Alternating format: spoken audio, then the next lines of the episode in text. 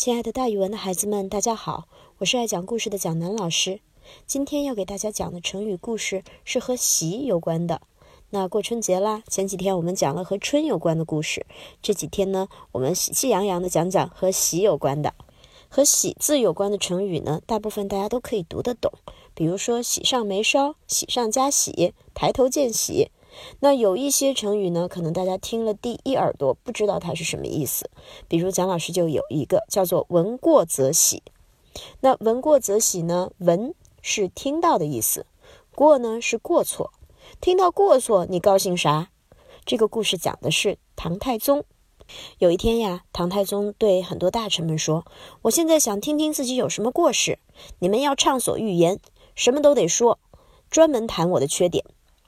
有一些大臣就说了：“陛下以恩德教化，天下太平，有什么过失啊？”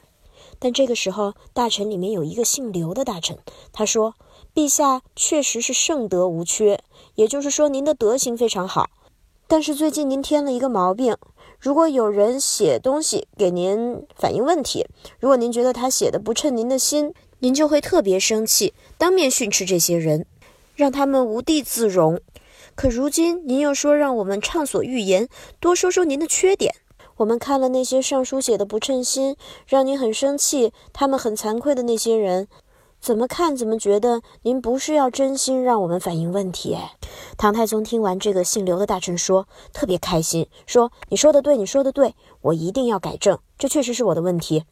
所以后人评价说，正因为唐太宗闻过则喜，也就是听到别人谈论自己的错误和问题，他是非常开心的，他是非常勇于接受意见的，所以他对国家的治理才能够那么给力。最后呢，造成了我们名留青史的贞观之治，那是我们唐代国力非常强的一段时期，国富民安，特别棒。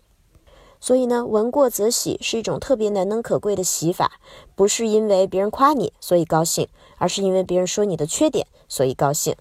有的时候呢，你说别人的缺点，别人生气了，如果你说的真的对，你可以告诉他，哎，不要闻过则怒哦，要闻过则喜，这样才能勇于改正自己的缺点，变成一个更好的人。好了，孩子们，今天关于闻过则喜的故事就讲到这儿，咱们明天见。